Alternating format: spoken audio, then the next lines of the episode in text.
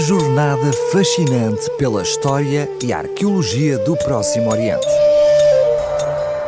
Gravado na pedra, com o arqueólogo Marcos Osório.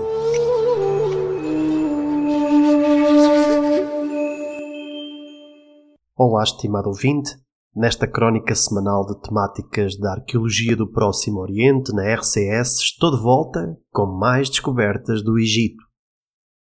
Em 2021, um agricultor do nordeste do Egito, a 100 km do Cairo, encontrou acidentalmente soterrada na sua propriedade uma laje de arenito com hieróglifos que fazia referência ao faraó egípcio Wahibre Haibre. O achador do monumento, com cerca de 2.600 anos, entregou-o ao Ministério do Turismo e Antiguidades do Egito, sendo confirmada a sua autenticidade pelos arqueólogos especialistas. A pedra correspondia a uma estela, designação dada a qualquer monólito vertical que no Egito Antigo era usado como texto de dedicação ou comemoração, medindo cerca de 2,30 metros de altura e pouco mais de um metro de largura, tendo esculpido no topo um disco solar alado, associado ao deus Sol Ra, e uma cartela com o hieróglifo do nome do faraó. O faraó Wahibre é citado como Apriés pelo historiador grego Heródoto e como Ofra nos textos hebraicos. Tanto a forma hebraica como a designação grega do seu nome estão abreviadas, omitindo a primeira sílaba Wa. Ele foi o quarto faraó da 26 dinastia.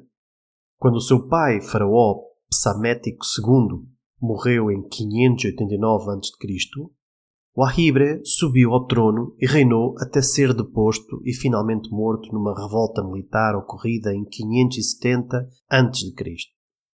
O seu governo decorreu durante o período tardio do Egito, dois mil anos depois da construção das pirâmides de Gizé e 200 anos antes da chegada de Alexandre o Grande ao Egito.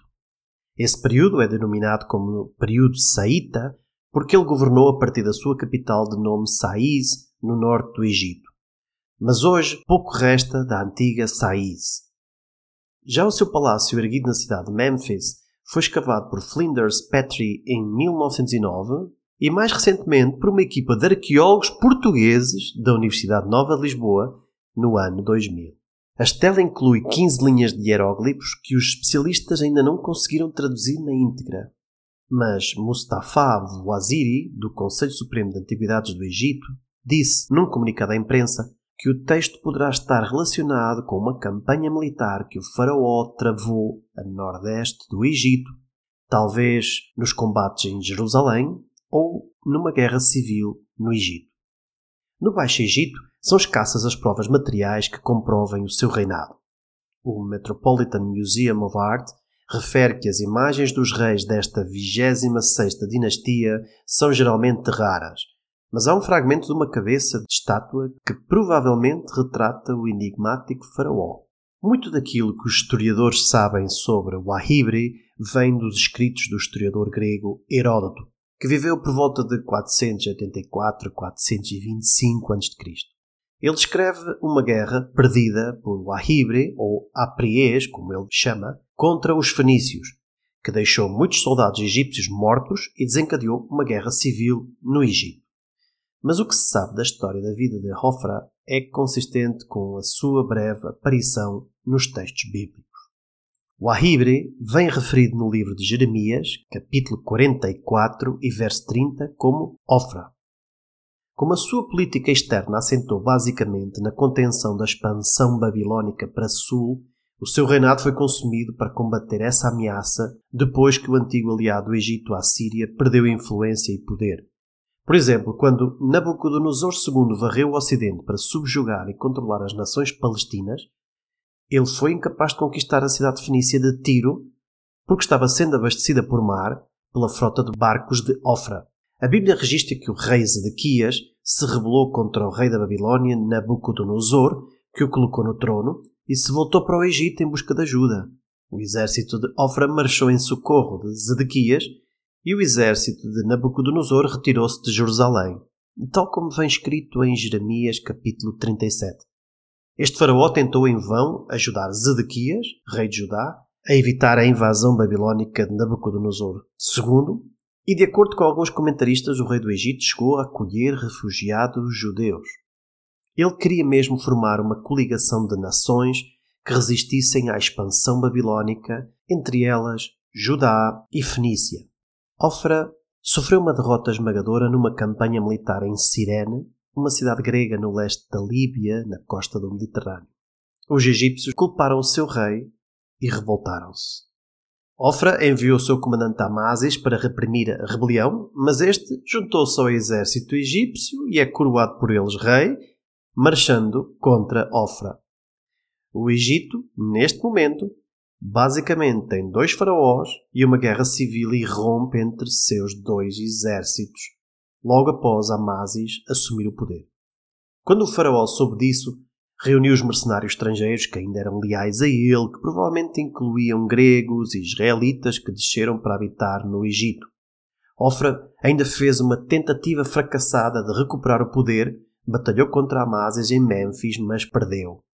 Heródoto descreve esta batalha e registra que Apriés, ou Ofra, foi derrotado e levado cativo pelos egípcios para Saís, sendo morto enquanto estava na prisão.